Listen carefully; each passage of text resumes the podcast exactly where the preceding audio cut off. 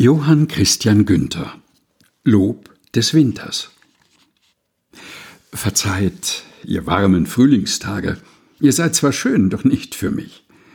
Der Sommer macht mir heiße Plage, die Herbstluft ist veränderlich.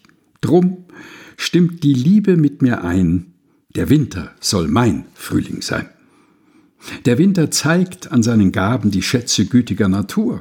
Er kann mit Most und Äpfeln laben, er stärkt den Leib und hilft der Kur. Er bricht die Raserei der Pest und dient zu Amos Jubelfest. Der Knaster schmeckt bei kaltem Wetter noch halb so kräftig und so rein.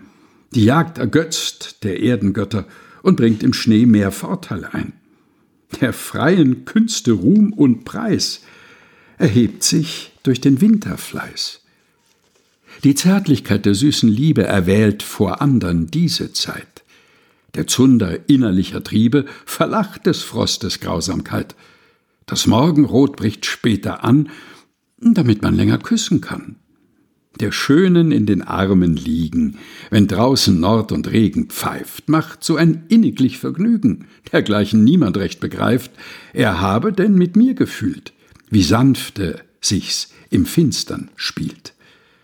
Da ringen die getreuen Armen mit Eintracht und Ergötzlichkeit. Da lassen sie den Pfühl erwarmen, den oft ein falsches Dach beschneit. Da streiten sie mit Kuss und Biss und wünschen lange Finsternis. Das Eis beweist den Hoffnungsspiegel, der viel entwirft und leicht zerfällt.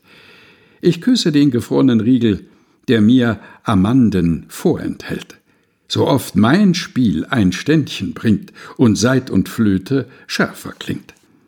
Ich zieh den Mond und Sternenschimmer dem angenehmsten Tage vor.